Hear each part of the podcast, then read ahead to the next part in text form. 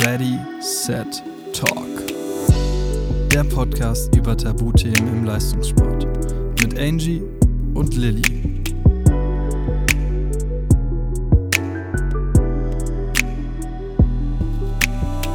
Hey Basti, ähm, willkommen zu unserem Podcast. Und willst du erstmal so ein paar kurze Fakten über dich selber oder beziehungsweise dich vorstellen, damit die anderen eine Ahnung haben, wer du bist? Ja, kann ich gerne machen. Ähm, ich bin Sebastian Kneifel, mittlerweile ähm, Bundesstützpunkttrainer am äh, Stützpunkt in München und ja, habe eine, ja, eine ganz abwechslungsreiche äh, Karriere hinter mir, indem ich nach meinem Sportstudium noch viel zu lange selber Sport gemacht habe, ähm, mhm. weil ich das immer spannend fand zu sehen, ähm, ja, wie sehr man sich selber noch verbessern kann und immer so das Gefühl hatte, dass ich selber auch noch besser werden kann und so von diesem, von diesem Gedanken immer angetrie angetrieben war. Und ähm, dann habe ich erstmal so ein bisschen nebenher gearbeitet in verschiedenen, verschiedenen anderen Sportarten, schon immer als Trainer, bis dann durch einen Zufall, Echt? ja, also ich habe äh, hauptsächlich als Athletiktrainer gearbeitet. Ah dann durch einen, durch einen Zufall mal von der Wettkampfreise so kam irgendwie mal München ins Gespräch. Mhm. Und ähm, dann habe ich mich da beworben und hat das auch geklappt. Und dann war das quasi meine, mit, mit Anfang 30 so mein erster Job, den ich hatte. Ähm, gleich dann hier am Bundesstützpunkt in München äh, mit tollen Athleten. Ähm, das habe ich dann zwei Jahre gemacht und danach bin ich dann ähm, Bundesstützpunkttrainer geworden. Also ich war vorher im Landesverband angestellt und jetzt seit zwei Jahren dann beim Deutschen Leichtathletikverband.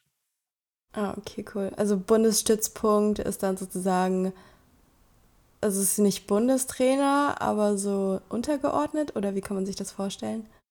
Ja, es ist, ähm, hoffentlich führt es mal irgendwann dazu, äh, dass ich auch mal Bundestrainer werde. Mhm. Ist jetzt noch so eine, noch so eine Vorstufe. Ähm, und ja, als, als Bundestrainer hat man dann schon immer so ähm, ja, über, über die Landesgrenzen hinweg, also Bundeslandgrenzen hinweg, dann so die Verantwortung für die, für die Top-Athleten in der jeweiligen Sportart oder für die Kaderathleten in der Sportart. Und ich bin jetzt ja eigentlich nur verantwortlich für die, für die Springer hier am, am Bundesstützpunkt in München und das dann auch nicht nur für die Hochspringer, sondern auch für die anderen Springer, die hier sind. Ah, okay, ja. Das bedeutet jetzt nicht, dass ich alles, was springt, äh, auch selber trainiere, sondern ja auch Hilfestellung gebe, wenn es mal. So ein bisschen koordinieren, oder? Ja, also jetzt mittlerweile in, in Corona-Zeiten natürlich schon auch Trainingszeiten koordinieren, darauf zu achten, ähm, wer wann in den Kraftraum geht, dass, dass quasi ich für den Sprung verantwortlich bin und das dann eben an den Bundesstützpunktleiter weitergebe. Mhm. Und dann schon auch mal bei einer Weitsprungeinheit äh, bei einem Athleten mit dabei bin, wo der Heimtrainer ein bisschen weit weg, weiter weg ist. Ähm, ja, aber hauptsächlich natürlich schon mit den, mit den Hochspringern, die es hier am, am Bundesstützpunkt gibt. Das stimmt, ja. Okay. Ja, dann hast du ja sehr viele Athleten sozusagen oder die du betreuen musst. Und das ist so meine erste Frage, so was generell eine gute Trainingsatmosphäre ausmacht, deiner Meinung nach? Oder worauf du besonders achtest? Ja, das ist gleich eine, gleich eine gute Frage zu Beginn. Ähm, das, das, ich glaube, im Endeffekt kann man, das, kann man das gar nicht so von außen so sehr steuern, sondern es hängt mhm. dann schon davon ab, was einfach für Leute in dieser Gruppe sind. Und ähm, ich fand es immer ganz schön, als wir, ähm, also ich hatte noch bis letztes Jahr auch noch äh, mehr Athleten, die ich wirklich auch trainiert habe. Das waren so sieben bis acht Athleten ähm, und fand es da immer super schön, dass da ja so die, die ähm, richtigen Leistungssportler zusammen trainiert haben mit halt Hobbysportlern und aber ah, ja. jeder das Ziel hatte, sich zu verbessern und auch ja. jeder unterschiedliche Stärken und Schwächen auch einfach hatte und sich das dann so ganz gut ergänzt hat, dass halt auch mal, ähm, ja, mal die, die schwächeren Athleten äh, in Bezug jetzt auf die, auf die reine Leistung dann schon auch mal den Ton mit an, angeben konnten äh, und jetzt, jetzt nicht immer nur alles nach den besseren Athleten sich ähm, gerichtet hat. Mhm. Und so dieses Zusammenspiel von, ja, einfach von unterschiedlichen Menschen, äh, die aber alle dann doch irgendwie dasselbe Ziel verfolgen.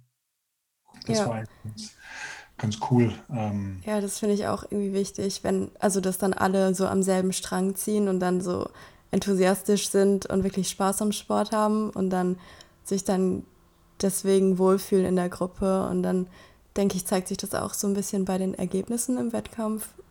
wenn das alles so passt. Auch so, wenn das Team sich sozusagen unterstützt gegenseitig. Ja, dass das doch, also dass, dass irgendwie jeder sieht, dass die anderen auch ihre Berechtigung haben, dass jetzt nicht nur darum geht, mhm. ähm, ich bin gut, deshalb darf ich alles und ich bin irgendwie schlecht und deshalb darf ich gar nichts, sondern dass schon auch jeder seinen, seinen Ort ähm, oder seinen Platz ja. in der Gruppe schon auch finden soll äh, und einfach, dass man sich gegenseitig, ja, gegenseitig stärker macht, weil jeder kann von einem anderen irgendwie was, was mitnehmen. Und so wichtig ist als Trainer irgendwie dann schon so an den, ja, an den Stellschrauben, an denen man irgendwie drehen kann, da das einfach so ein bisschen zu verfeinern, dass man schon auch mhm. mal dafür sorgt, dass die Zügel ein bisschen lockerer werden, dass man die auch einfach mal ein bisschen, bisschen Quatsch machen lässt ähm, und dann ja. aber auch wieder das Einfangen, wenn es halt auch wichtig ist, konzentriert zur Sache zu gehen. Mhm. Und das ist nicht immer ganz so leicht, vor allen Dingen, wenn man noch irgendwie so ein junger Trainer ist und dann der Abstand zu den, also der, der altersmäßige Abstand zu den Athleten auch noch gar nicht, äh, gar nicht so weit ist. Also für mich als jungen Sportler, ich hatte eigentlich immer mit älteren Trainern zu tun, da war das automatisch so, dass das so, ja, ja wie sagt man, also Respektsperson ist irgendwie so das falsche Wort, aber dass, dass man schon erstmal mit einem gewissen, gewissen Maß an Ehrfurcht zu einem Trainer gegenübergestanden hat, als, mhm. als Mensch. Und wenn du aber selber noch gerade mal so sechs, sieben Jahre älter bist als dein Athleten, ist das nicht immer ganz so einfach, da den, den richtigen Weg zu finden. Ja, aber ich finde, eigentlich ist das ja wichtig, dass der Trainer nicht nur so eine Autoritätsperson ist, sondern also keine Person ist, vor der man dann zu sehr Angst dann auch hat. Und also ich finde, Respekt ist schon wichtig ähm, und dass man so eine gewisse Disziplin von den Athleten abverlangt, aber es geht ja auch so ein bisschen um den Spaß und ich glaube, da so die Balance zu finden, ist gar nicht so einfach, oder? Ja, es ist manchmal, manchmal wünschte ich mir äh, ein bisschen ähm, ja, autoritärer zu sein, dass man eben ja. sagt, auf, den Tisch haut und sagt, jetzt wird das aber noch gemacht. Mhm. Äh, aber so im Grunde ja, ist ja keiner dort, weil er mir einen Gefallen tun will, sondern es ist jeder dort, weil er Sport machen will. Und wenn jemand ja. denkt, mir genügen halt nur drei Läufe anstatt acht, dann habe ich halt keine Lust mehr, dann machst du halt nur drei Läufe. Oder bin ich jetzt nicht derjenige, der dann ja. Ja, so über die Maßen hinaus mhm. motivierend eingreift, weil wenn du halt keinen Bock hast, dann ist okay. So, ja, dann muss man ja auch selber so mit den Konsequenzen rechnen. Ja. Also wenn man halt nur drei anstatt acht Läufe macht, dann weiß man ja so, was oder wohin das dann führt, oder? Oder ja. denkst du, dass die dann eher so auf ihren Körper hören, oder? Ja, das, das findet man so als, als Trainer schon einigermaßen schnell raus. Ob mhm. das jetzt eine Vorsichtsmaßnahme ist, weil man irgendwie sagt, ich merke hier vielleicht irgendwie was ähm, und würde deshalb gerne weniger machen, was dann ja okay ist, oder ob das halt einfach zu oft vorkommt ähm, und man dann irgendwo gegensteuern muss, weil natürlich so ein bisschen Belastung und auch an die Grenzen gehen ist im Leistungssport schon auch notwendig. Äh, das heißt, ja. ich kann immer aufhören, wenn ich mich jetzt ja, wenn ich mal so ein bisschen irgendwo ein kleines Ziehen oder mal ein bisschen müde bin, so, dann muss ich aber manchen, mal bei manchen Einheiten trotzdem durchziehen. Mhm. Und ähm, ja, ach, das ist total, total kompliziert, da wirklich dann so das Maß zu finden, wie, wie sehr man dann ähm, pusht.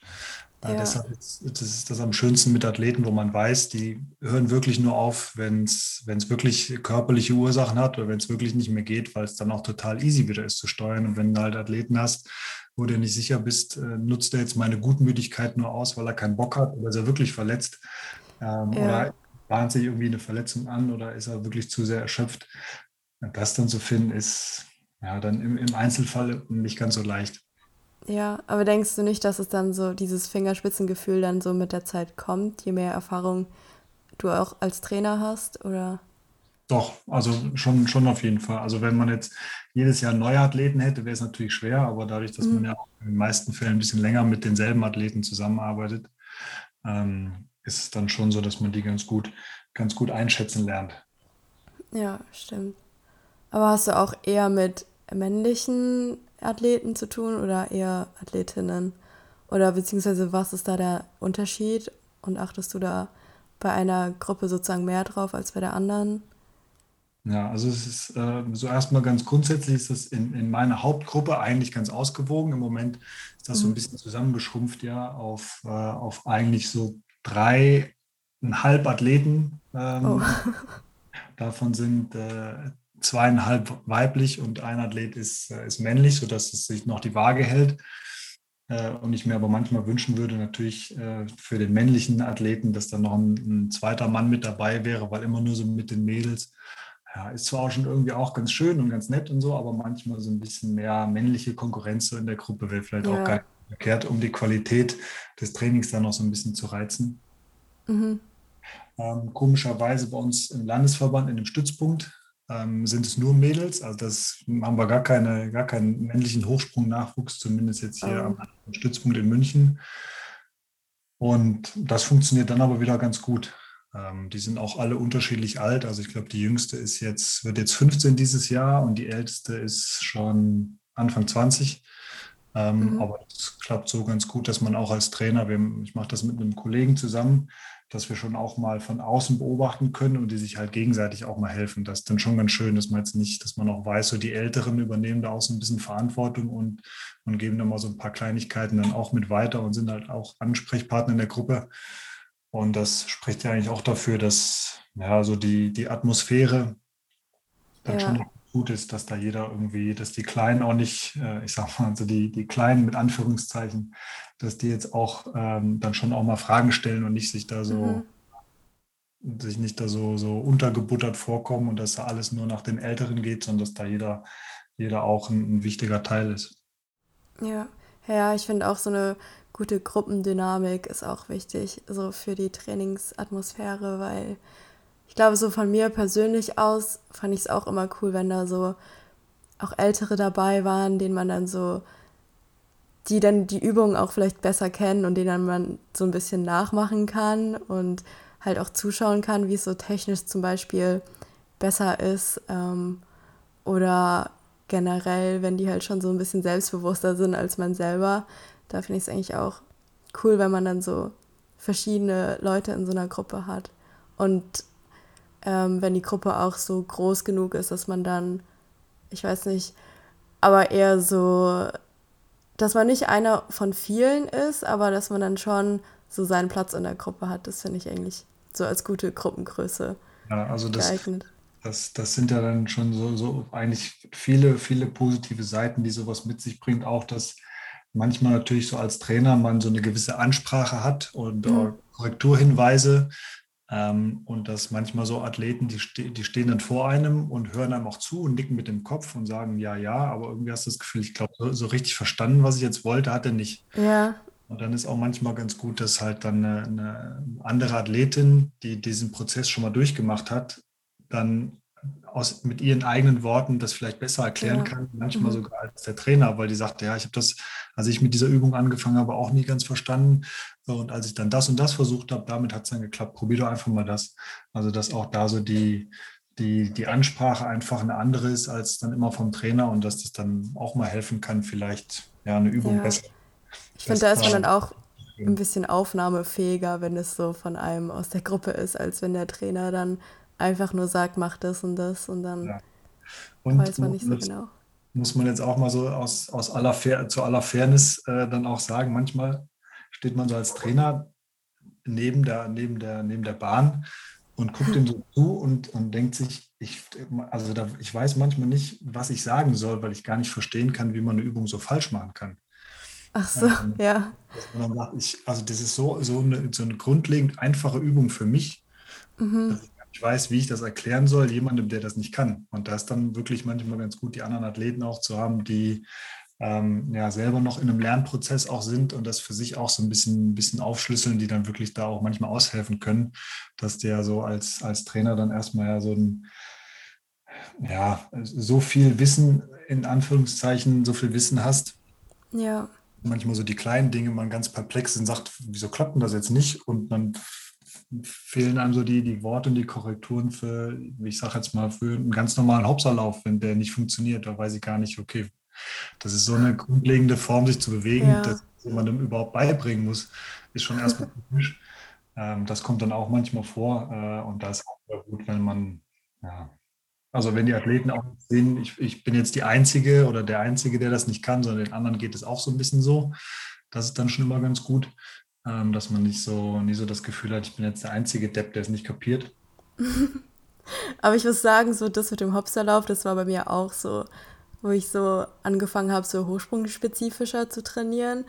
Und dann hat mein Trainer auch erstmal komplett verzweifelt den Kopf geschüttelt, weil ich es gar nicht hinbekommen habe.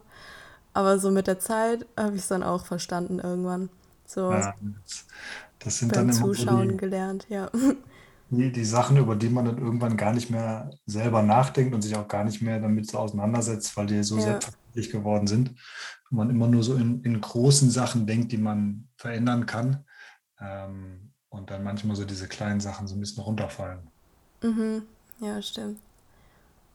Aber ähm, wenn du jetzt so, du bist ja spezifisch Sprung- oder Hochsprungtrainer dann geworden, muss man da in manchen Sachen irgendwie bei den Athleten noch mehr aufpassen? Oder ist es, also ist es anders im Vergleich zu anderen Disziplinen? Oder wenn du jetzt sagst, du warst Athletiktrainer? Ähm, Hm.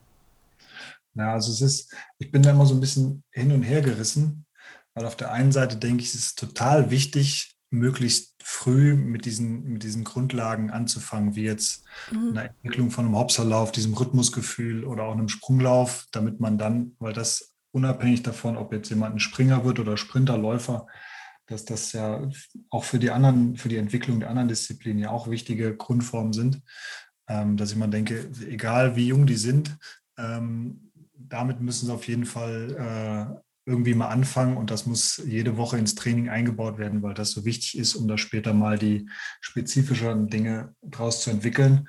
Mhm. Und auf der anderen Seite sehe ich immer Athleten, die das auch nicht können im Erwachsenenbereich, die aber richtig gut hochspringen können. Und dann denke ich mir Ja, immer, wie wichtig wird jetzt diese Grundlage gewesen sein, wenn es anscheinend auch ohne geht. Und da äh, ist man, ist man immer hin und her gerissen zwischen, ja. naja, so wichtig kann es irgendwie nicht sein. Und auf der anderen Seite aber ist es vielleicht genau das, der Mangel, dass halt nicht mehr talentierte jugendliche Sportler mal in der Erwachsenenklasse ankommen, weil sie eben dann doch diese Grundlagen nicht haben. Mhm. Ähm, dadurch, dass ja auch, ich mache ja seit, seitdem ich hier angefangen habe, in, in Bayern auch ähm, Trainerfortbildung. Und ähm, das ist echt immer ein super, ein super Tool, um selber mal so seine eigenen Arbeits, seine eigene Arbeitsweise und seine Ideen, die man so hat, auf die, äh, die Waage zu legen und zu sagen, ist das, was ich denke, ist das eigentlich praktikabel? Und so wie ich das den, den zukünftigen Trainern vermitteln möchte, geht es überhaupt so? Weil ich habe natürlich leicht reden, ich habe eine Halle, ich habe ein Stadion, ich habe einen Kraftraum, ich habe alle Möglichkeiten irgendwie hier an, in München und dann sitzen aber Trainer vielleicht vor mir, die haben nur eine ganz normale Schulturnhalle und die können den ganzen Winter keine Spikes anziehen. Ja, Ich will nicht erzählen, wie wichtig irgendwie äh, Sprinttraining im Winter ist, weil die können es eh nicht so gut machen. mhm. Ähm, und in den seltensten Fällen ist ja auch im Nachwuchstraining so, dass ähm, eine Gruppe nur aus Hochspringern besteht, sondern dass das meistens ein bunter Haufen ist von, also sowohl bunt, was die Altersklassen angeht, dann männlich, weiblich und natürlich auch die Disziplinen. Und dass man eben da versucht, dann doch die Inhalte zu finden, die so übergreifend möglichst ja, vielen, vielen Sportlern weiterhelfen. Und ähm, das ist dann so in der, in der Entwicklung der, der dis unterschiedlichen Disziplinen, kommt es auf so viele gleiche Dinge, läuft es dann hinaus, dass es dann eigentlich doch wieder easy wird, so im Training äh, dann auch im mhm. Nachwuchsbereich zu, zu gestalten. Ja, ich finde, da gibt es ja auch so viele verschiedene Trainingsansätze und jeder Trainer macht es ja auch so ein bisschen anders und individueller und ich glaube, da muss man auch so ein bisschen seinen eigenen Weg finden, wie, wie man halt selber denkt, was am besten ist und dann halt, ja, ausprobieren, würde ich mal sagen. Also da ist, da, das ist ja so dann wirklich das Schöne, wenn man mal so anfängt, Trainer zu sein irgendwann äh, und dann äh, entweder man kommt frisch von der Uni oder man hat selber eben lange, lange Leistungssport gemacht und denkt erstmal so, man hat die Weisheit mit Löffeln gefressen und denkt, ja, also ich, ich kenne den Weg und nur Mhm. so kann es funktionieren und dann fängst du halt an zu arbeiten mit den Athleten und dann stellst halt irgendwann fest, ja, so sehr, also das ging mir total so, dass ich eigentlich überzeugt bin von einer Art zu trainieren Mhm. und dass ich aber jetzt, naja, vielleicht noch 60, 70 Prozent nach dieser Auffassung trainiere und die anderen 30, 40 Prozent dazugekommen sind oder sich verändert haben aufgrund der Athleten, die ich halt habe. Ähm, Mhm. und das ist vielleicht so ein spannender Prozess, dass ich eigentlich dachte, naja, ich, ich glaube, ich habe schon eine ganz gute Vorstellung, wie so Leistungsentwicklung funktioniert, auch gerade bei Erwachsenenathleten. Und musste dann also in den letzten Jahren feststellen, okay, hier und da muss ich dann doch diese Sachen auch anpassen an die Athleten einfach. Ja. Also dass wir jetzt schon auch zum Teil wirklich anders trainieren als noch vor vier Jahren. Ja, ich meine, so ein bisschen Flexibilität ist ja auch wichtig, oder? Naja. Also, dass man nicht so an seine, seinem Konzept so festhält, sondern halt auch mal, wenn er halt so zum Beispiel so einen Athlet hat, bei dem es halt so gar nicht passt, dass man da halt auch irgendwie so schaut, wie man es ja, dann also anders machen kann. Das, das kann, kann, also das sollte man schon machen, aber nur innerhalb von einem, von einem gewissen Rahmen, weil jetzt ja meine, meine Auffassung, wie Leistung entsteht, mhm. ähm, die, ist ja, die hängt nicht davon ab, was für ein Athlet vor mir steht, sondern diese ah, okay. Auffassung, wie ich das entwickle, die ist, die ist erstmal die ist mehr oder weniger fix, nur ob das für den Athleten passt oder nicht.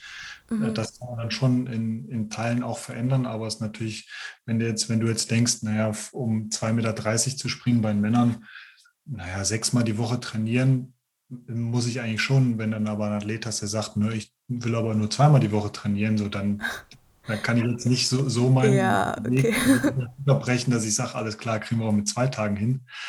Ähm, sondern das muss dann eben schon auch innerhalb diesen, dieses Handlungsrahmens, der einem zur Verfügung steht, dann mhm. auch schon Fuß haben irgendwie. Und ähm, ja, was mir, was mir immer ganz wichtig ist, das habe ich irgendwie, habe ich mal von einer von der Brigitte Kuschel mal aufgeschnappt äh, in der Zusammenarbeit mit ihren Athleten, dass die immer gesagt hat, wenn ihr das Gefühl habt, ihr kommt auch bei mir nicht mehr voran oder mhm. euch ein anderer Trainer oder ein Umfeldwechsel in einer anderen Stadt irgendwie, dass ihr da besser mit vorwärts kommt, dann macht es ruhig. Also müsst jetzt nicht aus Rücksicht auf den Trainer irgendwie nach einem System trainieren, was ihr, wo ihr das Vertrauen gar nicht mehr dazu habt. Ah, okay. Ja, das ist mir eigentlich auch wichtig, dass dann schon die Athleten merken, so das ist jetzt ähm, so dieses gegenseitige Vertrauen, dass ich als Trainer auch mal ruhig ähm, die Zügel lockerer lassen kann, mhm. weil ich mhm. weiß, wir, wir, haben schon dasselbe Ziel äh, und dass die Athleten aber auch auf der anderen Seite das Vertrauen haben, dass sie mal sagen, wenn wirklich mal was ist, kann ich auch mit meinem Trainer sprechen, so, unabhängig ja, davon, dass was mit Sport zu tun hat. Ähm, und dann ergeben sich eigentlich immer Situationen, wo man, wo man gut zusammenarbeiten kann. Aber wenn man halt irgendwie das Gefühl hat, es passt jetzt einfach nicht mehr, von der einen oder anderen Seite, dann ja, kann man auch dann nicht mehr zusammenarbeiten. Das, also es geht jetzt auch nicht, dass halt mhm. jeder Trainer zu jedem Athleten so passt. Das habe ich auch schon selber als Athlet, habe ich das erlebt. Äh, dass es jetzt nicht nur, weil ein Trainer bei einem Athlet erfolgreich war, dass es dann auch bei mir so funktioniert. Ähm, und deshalb weiß ich einfach, dass man da auch mutig sein muss als Athlet, um dann vielleicht auch mal einen eigenen Weg dann einzuschlagen. Stimmt. Ja, da ist ja auch das Zitat mitgebracht, Trust beats Training. Ja, also genau, das Vertrauen das sozusagen vor dem Training steht. Manchmal, manchmal, wenn man so Sport äh, sich im Fernsehen anschaut und die Leistung von manchen Athleten anschaut und mhm. vielleicht dann auch weiß, wie die trainieren oder zumindest ausschnittweise weiß, fragt man sich, wie kann so eine Leistung eigentlich zustande kommen bei dem Training. Aber das ist dann manchmal vielleicht auch ähm, ja einfach, dass der Athlet so, so sehr Vertrauen in die Arbeit des Trainers hat, mhm. dass dann so auf die Feinheit im Training dann doch gar nicht so sehr ankommt. Auf der anderen Seite kann man auch als Trainer das beste, beste Programm der Welt entwickeln. Wenn der Athlet es scheiße findet, wird es niemals funktionieren. So. Und deshalb ja, ist eben dieses, ähm, dieses Vertrauen erstmal die Voraussetzung, damit überhaupt irgendwas funktionieren kann. Und dann muss man natürlich in gewisser Weise auch zusammen wieder rausfinden, äh, was dann dieser, was denn, wie dann dieser gemeinsame Weg dann am besten aussieht. Mhm. Ja, ich denke halt auch so, wenn es jetzt halt nur ein, also wenn ein Athlet richtig gut ist aus der Trainingsgruppe und jetzt so viele dann zu dem Trainer wechseln wollen, einfach nur weil der jetzt einen erfolgreich gemacht hat und einfach nur um erfolgreich zu sein, das ist ja auch irgendwie der falsche Ansatz. Da finde ich auch, muss dann auch die Harmonie zwischen Trainer mhm. und Athleten auch stimmen, weil ansonsten finde ich, wird es halt auch schwer, dann auch erfolgreich zu sein, wenn man gar nicht so an den Trainer oder andersrum an den Athleten glaubt mhm. oder an das Konzept, was dahinter steckt. Also da finde ich auch so bei der Trainingsauswahl, Trainerauswahl muss man da auch schon ein bisschen schauen, ob das überhaupt so zu einem passt oder nicht. Ja, das, ja. das, das finde ich, finde ich super kompliziert in Deutschland, weil du dann natürlich die meisten Athleten ja dann jetzt nicht Vollprofis sind, sondern auch mhm.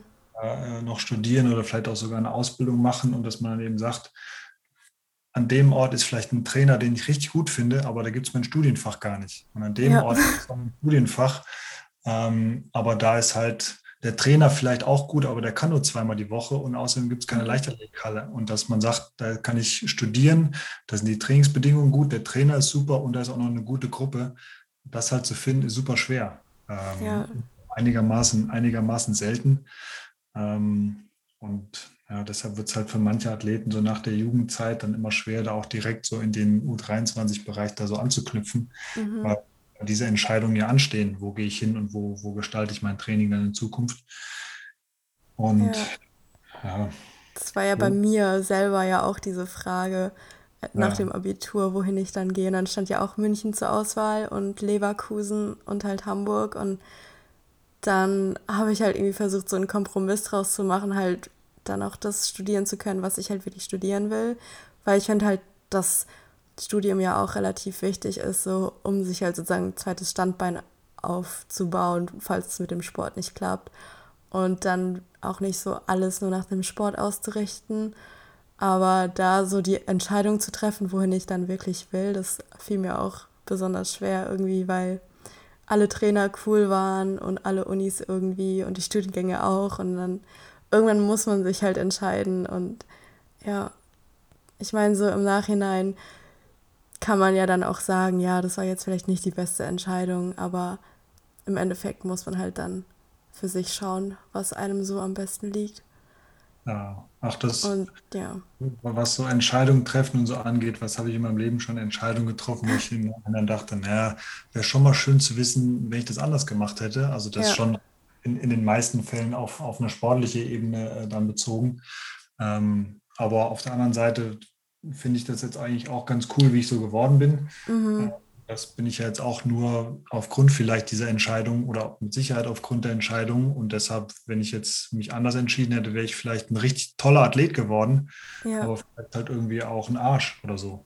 Das kann, kann ja auch sein, wo man sagt, na, ist es das jetzt dann immer wert? Hauptsache, man ist irgendwie gut im Sport und ansonsten ja. ist die Persönlichkeitsentwicklung nicht ganz so positiv verlaufen. Ähm, aber das kann man natürlich erst mit so ein bisschen Abstand dann natürlich einordnen. Ähm, ja. Und ich glaube gar nicht, dass man sich, dass es so viele, dass es so viele ähm, ja, falsche Entscheidungen dann gibt, mhm. weil na, selbst wenn man gut ist im Sport, kann man trotzdem nur eine begrenzte Zeit seines Lebens davon leben, wenn überhaupt. Und dass dann auch so die Sachen schon auch, ähm, wie dann jetzt bei dir so Studien, studienbedingt, das ist dann schon erstmal noch das Wichtigste. Ähm, weil ja. So, wie gesagt, mit, mit Sport, gerade mit der Leichtathletik sind die wenigsten irgendwie äh, reich geworden. Ähm, mhm. Ist das mindestens genauso wichtig, da äh, einen guten, guten Ort zu finden, wie jetzt für den Sport. Ja, also da muss, finde ich auch, muss man Prioritäten setzen und dann halt auch schauen. Und ich meine, so klar sind dann manche Trainer enttäuscht, wenn man dann von denen dann weggeht oder ähm, halt irgendwo anders hinzieht wegen dem Studium. Und ja, ich finde, das ist halt auch wichtig als Trainer sozusagen dann auch den Weg zu eines Athleten zu unterstützen und den dann auch nicht festhalten zu wollen, einfach weil der Potenzial hat oder man erfolgreich sein könnte. Ja, das, das finde ich kommt, also je länger ich jetzt hauptamtlicher Trainer bin, umso öfter läuft mir das oder kommt mir das irgendwie über den Weg, was ich selber gar nicht so gewohnt war, weil mein Papa mhm war auch ein, hat selber auch Leichtathletik gemacht und war auch ein, ein, recht erfolgreicher Trainer. Und da war das nie so, also war schon bei jedem Athleten stand fest, na, die machen Schule, Abitur und gehen danach zum Studieren irgendwo hin, weil bei uns in der Nähe kann man nicht studieren. Das heißt, es ist klar, dass die irgendwo hin müssen.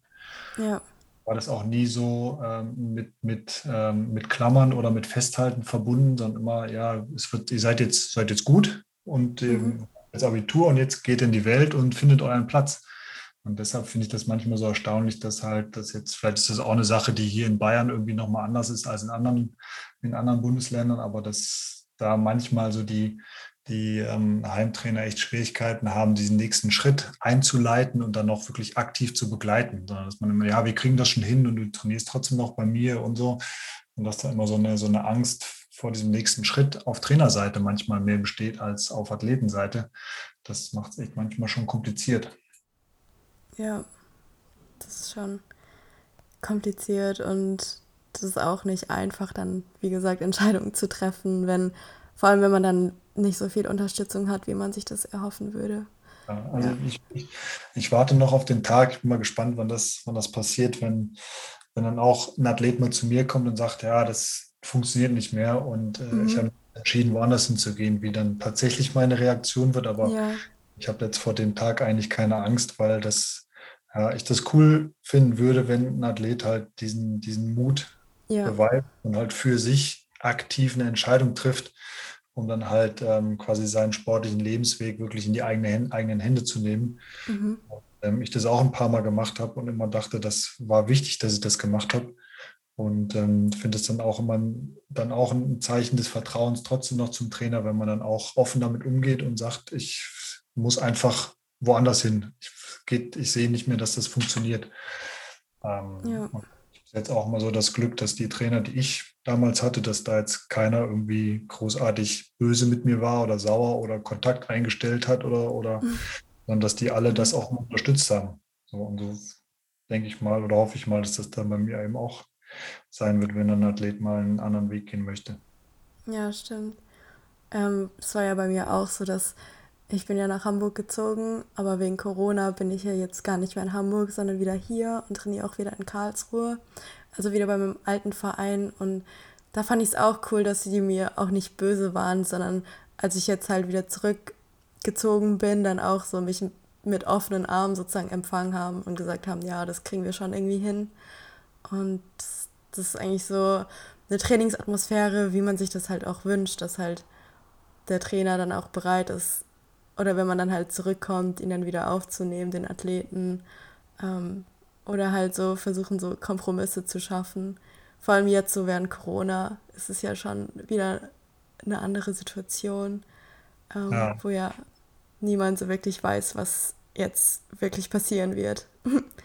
ja, ja aber das gerade so dieses sich auf einer, auf einer menschlichen Ebene irgendwie ähm, gegenseitig zu schätzen und dann halt auch das zu, zu nach, nachzuvollziehen, dass so eine Entscheidung, die ein Athlet trifft, jetzt nicht gegen den Trainer ist, sondern für sich selber. Mhm. Dass man ja. halt aus diesem, aus diesem Verstehen dieses Prozesses des Athleten ähm, ja einfach auch eigentlich dem gar nicht sauer sein kann. Weil der ja, hat das Gefühl, er, er muss was verändern und ähm, ja, das im, im, Endeffekt wahrscheinlich, wenn man mal Kinder hat oder so, genauso. Dass man kann auch sagen, bleib doch lieber hier und es ist doch schön, wenn du hier einen Job suchst und machst eine Ausbildung und dann wohnst du gleich hier, ziehst am besten noch irgendwie direkt nebenan, dass wir dann noch, wir dann noch äh, uns jeden Tag sehen können. Oder du sagst halt als Elternteil, geh in die Welt und such dir einen Platz, wo du studieren willst und mach das ruhig. Und du hast aber ja. immer so den Ort, an den du zurückkommen kannst.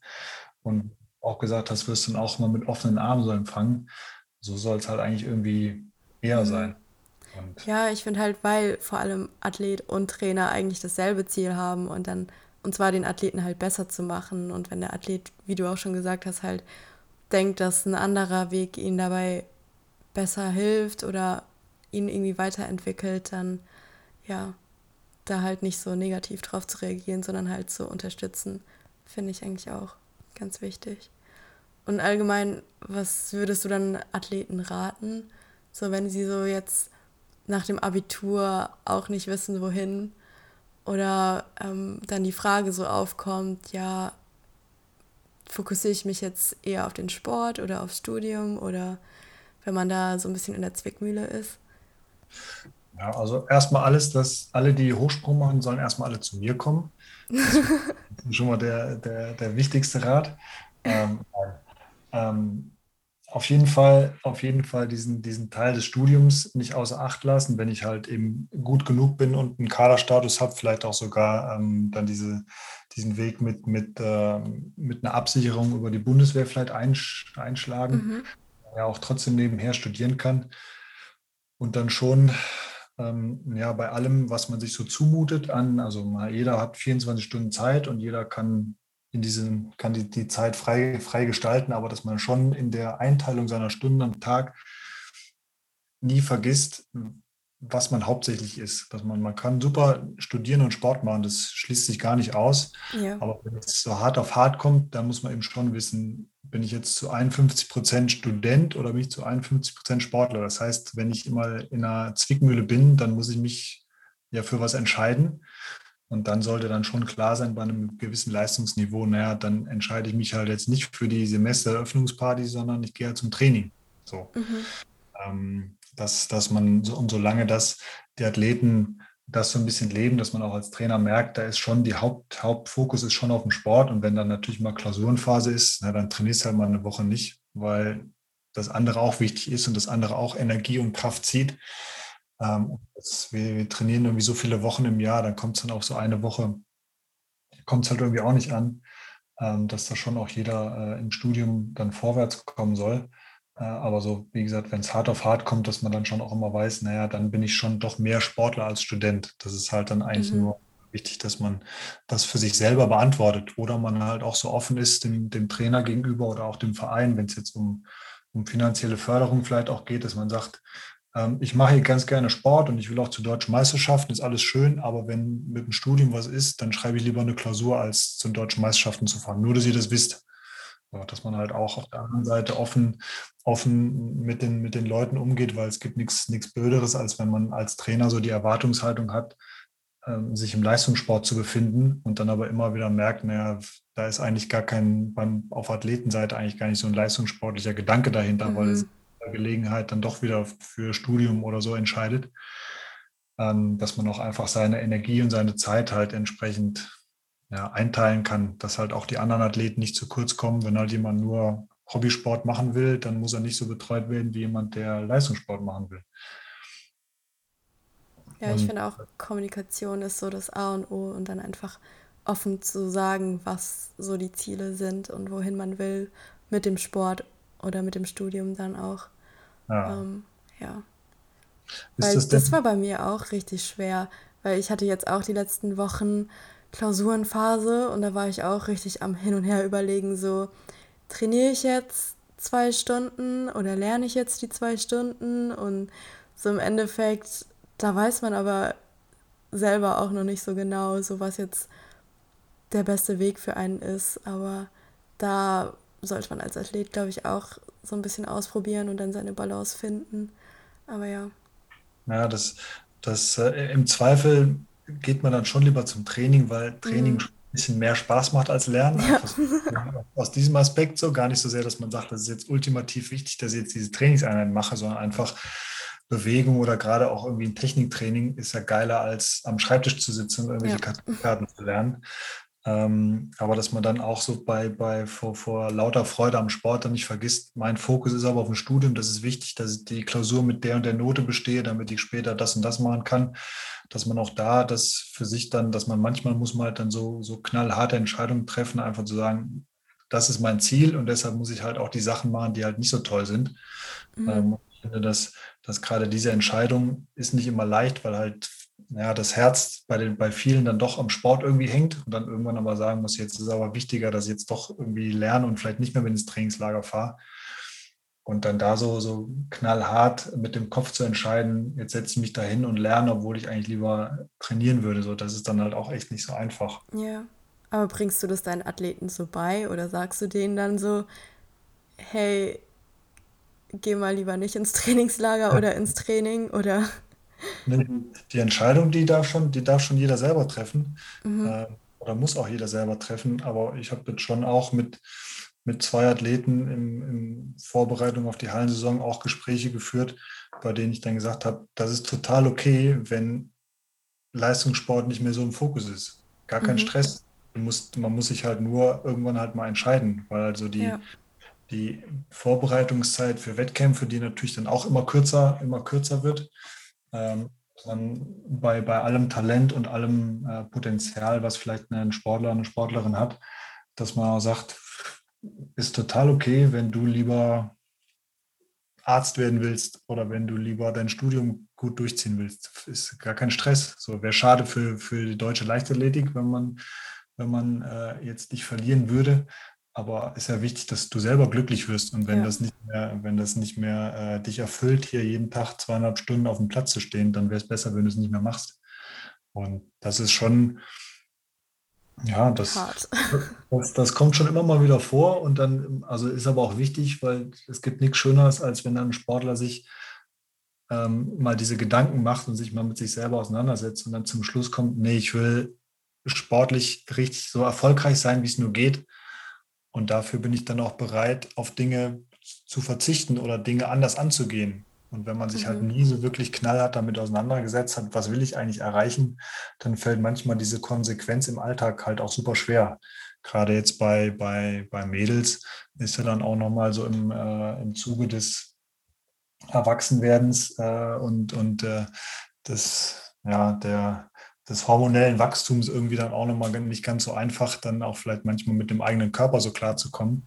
Ja. Äh, und das gerade in so einer Disziplin wie Hochsprung, die ja dann schon auch zu einem gewissen Teil vom, vom Körpergewicht auch abhängt, da eben dann zu sagen, ich, mir fällt es total schwer, mich gesund zu ernähren oder mir fällt es total mhm. schwer, auf Dinge zu verzichten oder sowas. Das muss dann aber irgendwann, muss es halt sein, um okay. erfolgreich zu werden. Und dann ist einfach die Frage, wie sehr will ich erfolgreich sein und wie sehr bin ich dann dafür bereit, Dinge zu machen, die dafür notwendig sind. Und jetzt, dann muss man natürlich sagen, hat man so als als Mann vielleicht immer leicht reden, weil man, also bei mir ging das total easy, selber auf, ich total gerne Süßigkeiten und Chips gegessen und Cola getrunken mhm. so. Und dann aber mal zu sagen, ich mache das jetzt mal vier Monate nicht und ähm, achte jetzt wirklich mal darauf, dass ich vielleicht genau so viel esse, dass ich immer so ein kleines bisschen Hunger habe. Ähm, das hat bei mir total gut funktioniert, aber ich bin halt auch, ich weiß nicht, mein Stoffwechsel ist halt aber auch irgendwie anders. Ähm, und da dann eben so auch wieder das richtige Maß zu finden, was ich will eigentlich mir selber was Gutes tun, weil ich dadurch die Möglichkeit schaffe, äh, höher zu springen. Auf der anderen Seite aber, wie sehr schade ich meinem Körper, indem ich halt ja. irgendwie auf Nährstoffe verzichte. Ähm, aber wie handelst du das als Trainer dann? Also, wenn da jetzt so, wenn du halt weibliche Athleten hast und du gesagt hast, ist ja Ernährung auch so eine Stelle zum Weg ähm, zum Erfolg und wenn man da halt was optimiert, dann kann man ja auch ein höheres Niveau erreichen. Aber wenn ich halt so Trainer sehe, die dann schon so bei Jugendathletinnen so eingreifen, kann es ja schon so ziemlich schnell toxisch werden und dann auch so zu Essstörungen führen oder so Problemen mit dem eigenen Körper und Körperbild. Aber ja.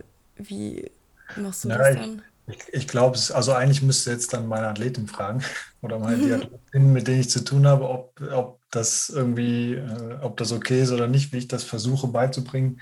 Mhm. Aber ich glaube, dass, dass das sowieso erst einen Sinn macht, ähm, wenn, wenn so wirklich Sport, also wenn der Effekt von Training auf die sportliche Leistung einen höheren Einfluss hat. In jungen Jahren ist eigentlich nur über, über Talent weil da mhm. noch nicht, also da wird schon auch drei, vier, fünf, sechs Mal vielleicht trainiert in der U18, aber da sind erstmal noch die gut, die halt irgendwie körperlich äh, oder motorisch talentierter sind. Und dann je älter dann die, die Sportlerinnen werden, umso wichtiger wird dann natürlich auch das Training. Ja. Und dass man dann, dass man dann eben einfach, also einfach in Anführungszeichen, ähm, versucht aufzuzeigen, wie Leistung entsteht und mhm. wie gerade im Hochsprung auch ähm, Rotationen zustande kommen und wie wichtig das halt auch dann für, für das Erreichen von einer bestimmten Höhe ist, wie der Zusammenhang ist von Anlaufgeschwindigkeit, äh, Impuls im Absprung äh, und dass dann jetzt Körpergewicht jetzt nicht einfach was rein biomechanisches ist, wo ich abziehen kann, wenn äh, selbe Geschwindigkeit und selbe Kraft und ein Kilo weniger gleich drei Zentimeter mehr Höhe. So, das ist halt die ja. Theorie.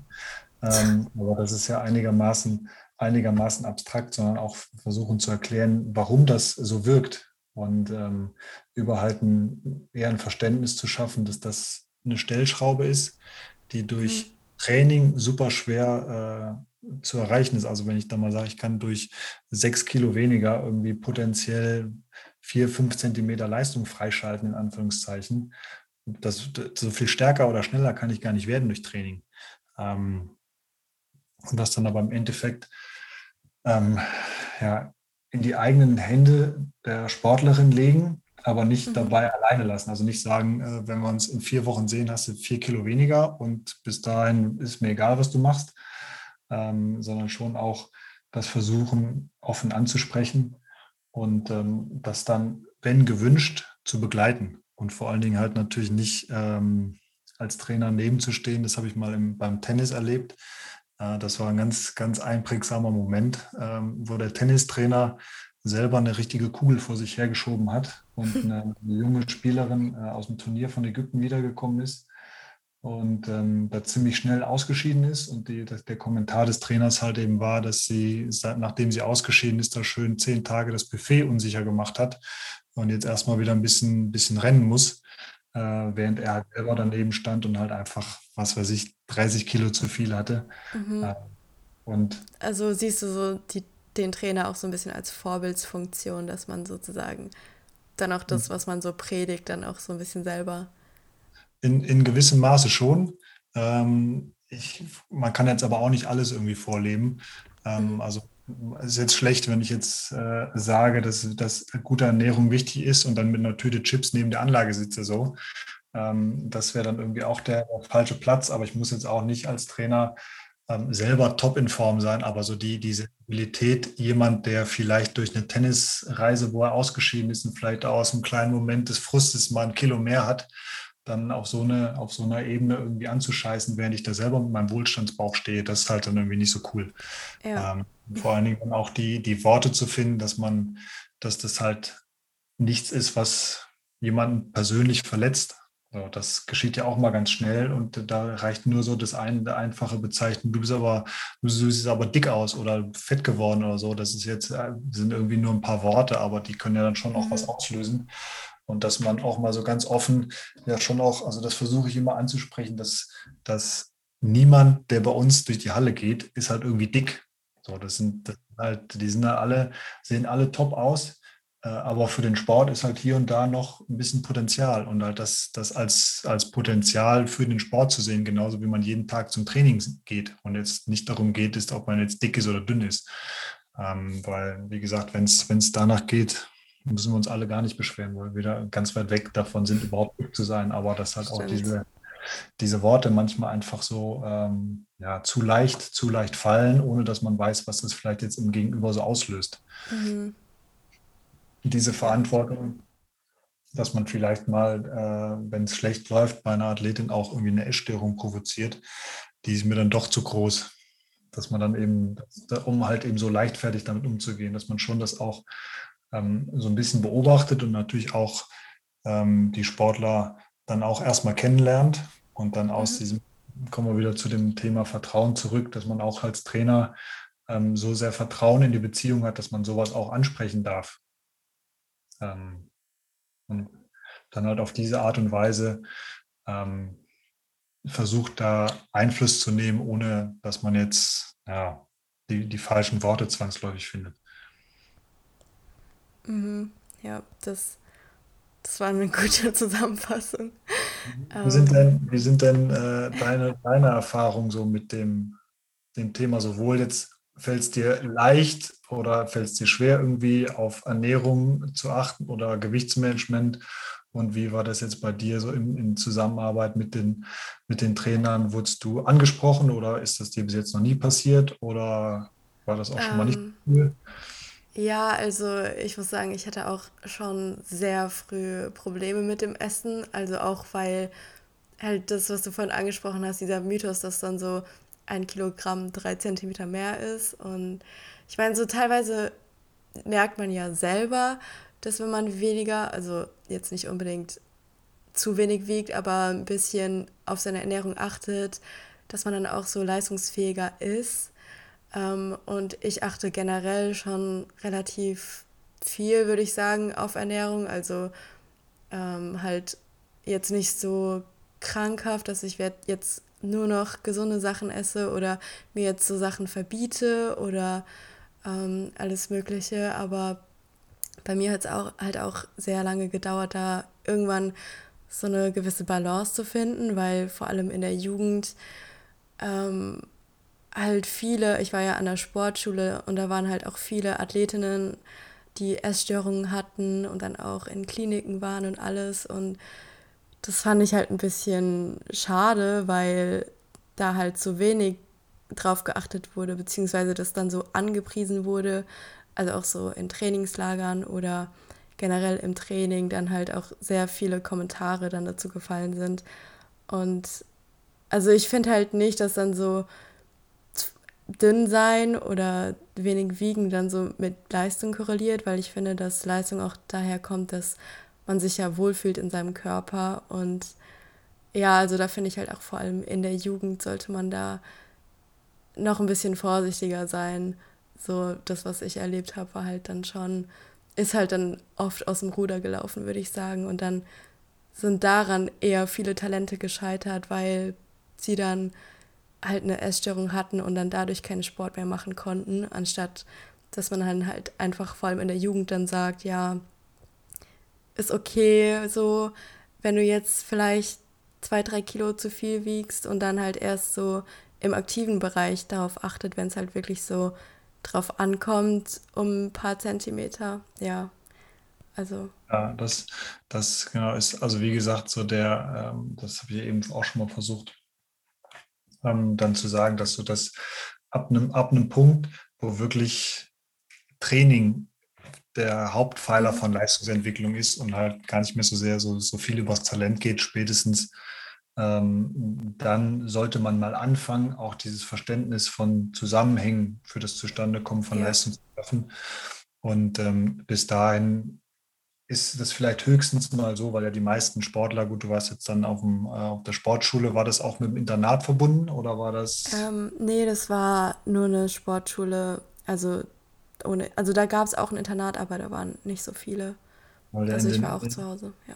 In den meisten Fällen das dann eher vielleicht was ist, wenn man so, also auch da begleitet man ja auch junge Sportlerinnen über eine gewisse Zeit. Das ist jetzt bei mir als Landestrainer ja auch so. Ähm, und wenn man dann so eine Tendenz vielleicht sieht, dass man dann im ersten Schritt vielleicht mal vorsichtig bei den Eltern nachfragt und sagt, hier, mhm. wie sieht denn das aus? Weil die wenigsten 14-Jährigen machen ihr eigenes Essen. Die wohnen zu Hause und essen das, was Mama irgendwie hinstellt. Ja. Ähm, dass man dann eben versucht, darüber so ein bisschen passiven Einfluss zu gewinnen, dass man einfach sagt, hier, wie wäre es denn mal mit dem und dem als Essen oder mit dem und dem oder mhm. überhaupt mal fragen, was, was kommt bei euch auf den Tisch? Und dass man dann einfach versucht, da vielleicht schon mal einen Einfluss zu nehmen und dass man einfach das Verhältnis, das ein gesundes Verhältnis zum Essen nicht verliert, sondern dass schon das auch immer noch wichtig ist, ja. zu essen und auch Mahlzeiten zu haben und Rituale beim Essen zu haben und nicht nur so, nicht nur so strategisch ist. Jetzt darf ich aber von 12 bis 1, da darf ich mal 400 Kalorien essen und dann nachher von 15 bis 16 nur noch mal 200. So, das ist halt auch scheiße. Ähm, und dass man so in jungen Jahren eher das vielleicht versucht, über die, über die Eltern zu machen. Und dann, wenn ja. wirklich mal so eine, eine, Sportlerin für sich entschieden hat, ich will mal zu Olympischen Spielen oder ich will mal das und das, dass man einfach diesen Weg aufzeichnet. Ähm, auch durchaus mal Vergleiche sind eigentlich immer doof zu anderen mhm. Sportlern, weil jeder, jeder Mensch, das, ihr seid alle so, so individuell, dass man eigentlich selten sagen kann, das, was da funktioniert, funktioniert auch da. Aber es gibt dann schon so ja, Tendenzen, äh, wenn man sich so ein Hochsprungfinale anguckt, die sind, sind meistens über 1,80 groß ja. und liegen halt meistens naja, zwischen 58 und 64 Kilo. So, das ja. ist halt, das, da scheint dann schon was dran zu sein, dass das jetzt nicht das einzige Kriterium ist, aber schon eines der Kriterien, um dann im Bereich von 1,90 Meter und höher äh, erfolgreich Sport zu machen. Ähm, dann kommt natürlich auch noch hinzu, dass ähm, das äh, ja, Springen schon eine einigermaßen intensive Bewegungsform ist, sowohl oder vor allen Dingen natürlich Hochsprung mit den hohen Anlaufgeschwindigkeiten und dem Anlauf durch die Kurve und dem einbeinigen Absprung, aber auch die ganzen vorbereitenden Übungen, da, also wie viele Sprünge da die Woche zustande kommen und ob ich jetzt meinen passiven Bewegungsapparat mit vier Kilo mehr oder weniger belaste, kann schon auf Dauer auch einen Unterschied machen, was jetzt, was jetzt äh, die Gesundheit von Fuß, Schienbein, Knie, Hüfte und so angeht. Ähm, dass das da jetzt auch man mhm. natürlich außer Acht lassen darf, dass das auch fürs Training dann schon, schon eine Rolle spielt. Ähm, auf der anderen Seite sollte ja auch jeder Trainer wissen, dass eine Mangelernährung und äh, ein Untergewicht schon auch dazu führt, dass halt ein Knochen, Knochenstoffwechsel auch nicht mehr gut funktioniert und es dann halt ja. erst vielleicht zu Überlastungsstörungen kommt. Ähm, und da muss man halt eben den Weg finden, dass dann schon der Körper gut versorgt ist mit Nährstoffen, dass er die Belastung aushält, aber dass er nicht so sehr versorgt ist, dass man jetzt dadurch vielleicht am Boden klebt oder so. Und mhm. das äh, geht am besten immer, wenn die die betreffenden Sportler auch nicht auf sich alleine gestellt sind, zu sagen, ja, erledige das mal, ich mache einen Trainingsplan und du äh, isst einfach mal sich um dein Gewicht, ja. Da finde ich auch, dass so professionelle Ernährungsberater oder so dann auch wichtig sind. Oder vielleicht auch irgendjemand, der dann im Verein angestellt ist oder mit dem man zusammenarbeitet. Ähm, ja, und dann, wie gesagt, halt nicht auf sich alleine stellen. Das, das sollte dann so in dem Leistungsbereich, wo es wirklich wichtig ist, auf sowas auch zu achten, sollte dann eigentlich auch eine Infrastruktur vorhanden sein, um eben Ernährungsberatung zur Seite zu stellen. So, also wenn ich jetzt mein, mein höchstes Ziel ist, Teilnahme an der Kreismeisterschaft, na, dann ist das Gewicht auch wieder wurscht. Dann sollte ich jetzt ja. da nicht, sollte ich jetzt da keine schlaflosen Nächte bekommen. Aber wenn ich dann mal zu Olympischen Spielen will, dann bin ich ja schon mal auf einem Niveau, wo es auch kein Problem ist, ähm, mit einer Verbandsärztin und einer Ernährungsberatung das eben gemeinsam zu machen. Das ist halt auch mit, mit entsprechend Blutbilder, wenn man sowas beginnt, ähm, dass halt im Vorfeld schon abgeklärt ist, ob es irgendwelche Mängel gibt, auf die man achten muss. Dann gibt es noch, äh, ist die Person äh, vegetarisch äh, oder ist vegan oder wie auch immer. Da muss man dann natürlich auch nochmal Rücksicht nehmen, dass dann eben, dass dann eben ähm, ja, die Nährstoffe entsprechend auch zugefügt werden können. Und das halt alles von dann doch ja in den meisten Fällen noch jungen, jungen Erwachsenen so komplett alleine äh, zu handeln, ist dann fast auch schon wieder utopisch. Und ja. da muss man auf der einen Seite als Trainer verlange, dass ich, dass auch dieses Potenzial auch mit äh, ausgeschöpft wird. Da muss ich eben auch Hilfestellungen ähm, mitgeben, dass das halt eben nicht im Alleingang funktioniert oder nicht im Alleingang geschieht. Ähm, mhm. Ja. Ja, das ist wichtig. Also, dass dann auch so eine sichere Umgebung vorhanden ist, die dann halt auch drauf schaut und ähm, dann, dass da nichts sozusagen schief läuft oder, oder dann so ja, in eine auch, falsche Richtung läuft, ja. Und auch, und auch mal die Möglichkeit hat, also klar, so eine, eine Trainer-Athleten-Beziehung äh, ist schon wichtig, dass man theoretisch über alles sprechen kann, aber was jetzt nicht bedeutet, dass man auch praktisch über alles sprechen muss, sondern dass man einfach auch ähm, weiß, neben meinem Trainer äh, habe ich halt gerade für dieses Thema auch einen, einen Ansprechpartner, äh, mit dem mir das vielleicht leichter fällt. Wenn du dann eine, eine weibliche Ernährungsberaterin hast, ähm, ist vielleicht dann nochmal leichter auch wirklich sich zu öffnen, als wenn das jetzt der Trainer ist oder ein Ernährungsberater.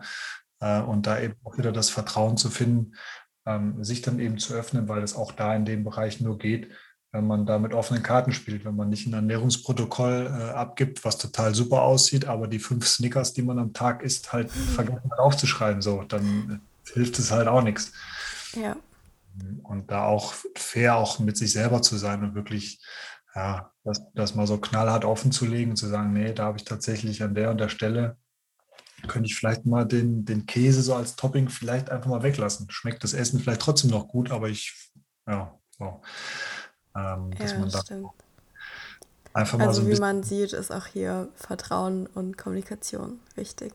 Ist sehr wichtig, ja. Und was, was auch irgendwie wichtig ist, dass, also ich, dadurch, dass gewisse Dinge mir immer einigermaßen leicht gefallen sind, war, war es, gab es jetzt nie die Notwendigkeit, mal diese Theorie mal zu verfolgen, aber dass man einfach mal sagt, man, man macht so kleine Schritte, von denen man denkt, dass sie einem gut tun und nimmt sich dann drei bis vier Wochen Zeit, damit die auch wirken können, dass man sagt, mhm. ich trinke jetzt mal nur Wasser einen Monat und dann gucke ich einfach mal, wie es mir geht. Und wenn es mir nach einem Monat irgendwie besser geht, dann bleibe ich dabei. Und wenn es nach einem Monat genauso geht, dann kann ich auch mal wieder ein Glas Cola oder ein Glas Wein irgendwie trinken.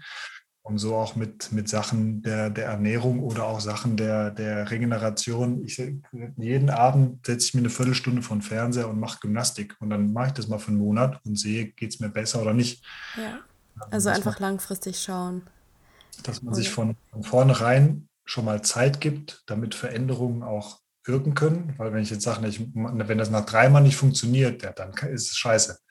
So, dass, dass eben auch von vornherein weiß, Veränderungen im Verhalten und auch gerade körperliche Veränderungen sind mit einer gewissen Zeitdauer verbunden und dass ich mir selber gar keinen Stress mache, das möglichst schnell zu erreichen, sondern mir ja, selber einen Zeitrahmen setze, drei bis vier Wochen. Ähm, und wenn ich danach keinen Unterschied sehe, dann wird's, ja, dann kann ich es auch getrost weglassen, diese Veränderung. Ja. Stimmt. Ja. Ansonsten habe ich eigentlich keine Fragen mehr. Aber hast du noch welche? Ähm, Ja, ich würde jetzt, ähm, also was ich jetzt spannend finde, wäre so ein, so ein ähnliches Thema mal aus Athletensicht oder Athletinnensicht, mhm. weil sowas mal geplant ist. Ähm, ja. Vielleicht auch so mit den, mit den Schwierigkeiten und mit den Ängsten, Nöten, Sorgen äh, oder auch den Herausforderungen, die gerade so mit diesem Thema verbunden sind. Ähm, ja, und vielleicht auch Tipps, wie man da irgendwie durch diese Zeit irgendwie ganz gut kommt und ähm, ja, dass man mhm. nicht dass man das nicht jeder, jeder Sportler für sich so das Rad neu erfinden muss, sondern manchmal auch mal einfach so ein bisschen Input bekommt, okay, das, wenn das und das bei dem Sportler gut funktioniert hat, dann probiere ich das mal aus. Das, ja. das halt, also als Trainer ist ja dann schon meistens immer so ein bisschen abstrakt, sich in Dinge reinzuversetzen ähm, und dass man einfach auch mal ja, sich anhören kann, wie das auf Sportlerinnenseite dann aussieht. Mhm. Ja, genau, da hatten wir eigentlich auch schon, also zwei Podcasts aufgenommen über Gewicht und Ernährung, wie das so bei anderen Athletinnen so ist und ähm, auch noch eine Folge über Studium und Sport und okay. äh, generell haben wir auch noch viele Ideen, so Homeworkouts oder ähm, wie man sich gut ernähren kann und ein paar Rezepte und sowas, damit man so ein bisschen Anregungen oder beziehungsweise Inspiration hat, ja. um irgendwie für sich zu sorgen und mal ein bisschen auf sich zu achten und zu schauen. Ja, das, ja. Ist ja, das hattest du auch ähm, zwischendurch schon mal gesagt, dass du dieses unabhängig ein Kilo mehr oder weniger, sondern das über dieses Wohlfühlen und ja. Zufriedensein mit sich selbst, dass das schon immer noch so die Grundvoraussetzung ist.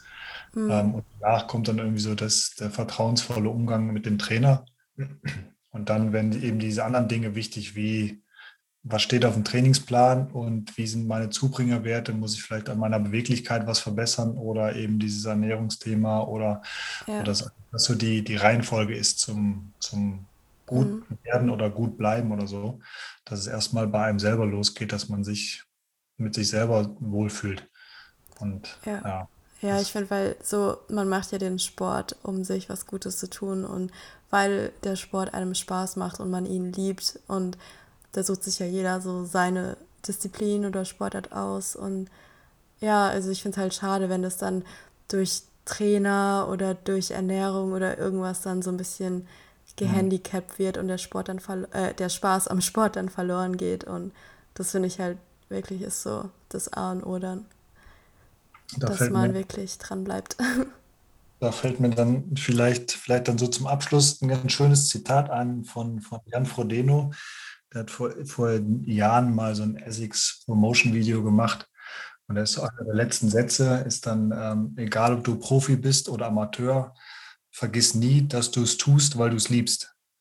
Und dass das einfach so die, die Essenz ist, auf das man, auf, also das hat ja nicht unbedingt was mit Sport zu tun, sondern auch mit anderen Bereichen des Lebens, dass man weiß, wofür man jeden Tag auf dem Platz steht und dass man aber auch weiß, ich kann meine, ich kann auch einfach was anderes machen, wenn ich da eben keine Lust mehr zu habe.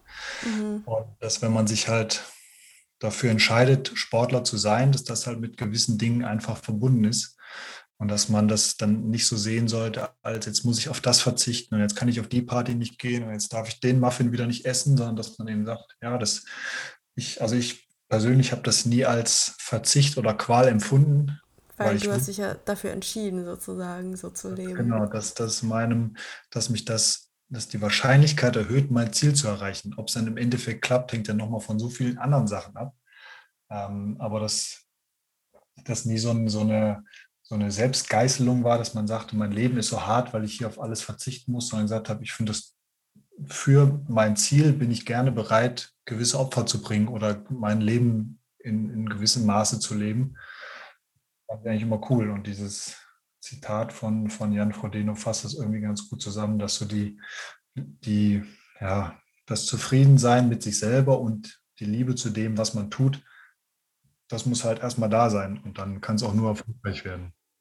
Genau, ja, es ist ein guter Gedankengang zum Abschluss. also, Dankeschön für Gerne. das Interview.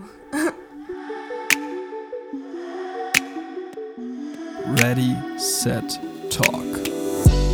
der Podcast über Tabuthemen im Leistungssport. Mit Angie und Lilly.